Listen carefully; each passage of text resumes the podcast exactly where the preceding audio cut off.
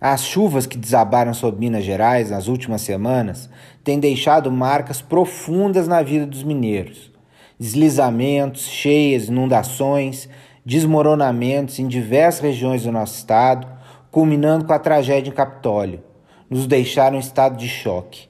Somente em Belo Horizonte, o volume de chuvas foi uma hora em 30 anos, enquanto 121 pontos estavam interditados total ou parcialmente em rodovias mineiras.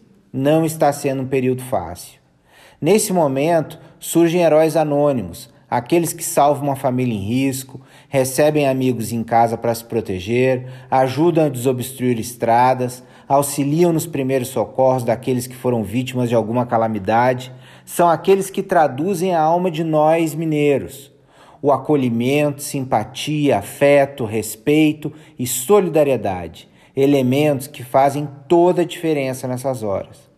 Além disso, Sabemos que podemos contar com os esforços da Defesa Civil, essencial nesses momentos de calamidade, se movimentando para prevenir catástrofes e salvar vidas, a Polícia Rodoviária, que orienta motoristas e ajuda a abrir caminho para que todos cheguem seguros em seus destinos, dos bombeiros que arriscam a vida em ações de salvamento e resgate, das polícias civil e militar no socorro às vítimas e nas investigações de acidentes, além dos profissionais da área de saúde e assistentes sociais, essenciais para salvar vidas e prestar pronto atendimento ao povo mineiro, motivo de orgulho para todos nós.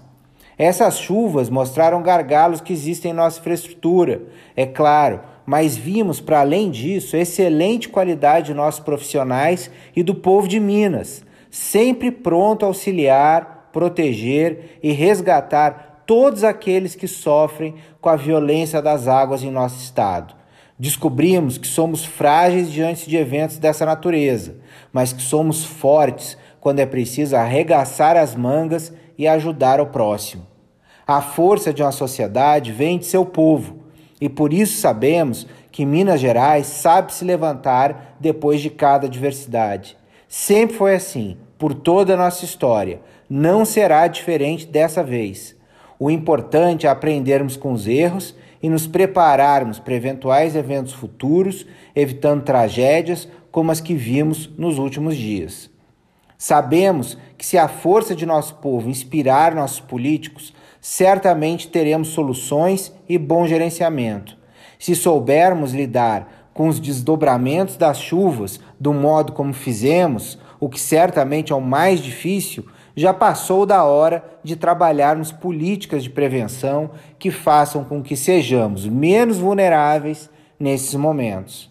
A força de Minas está em seu povo, que nossa solidariedade ilumine os nossos líderes. Para a coluna Casa Política, direto de Belo Horizonte, Márcio Coimbra para a Rádio Super. Você pode ler minha coluna todas as quartas-feiras na página 2 de O Tempo.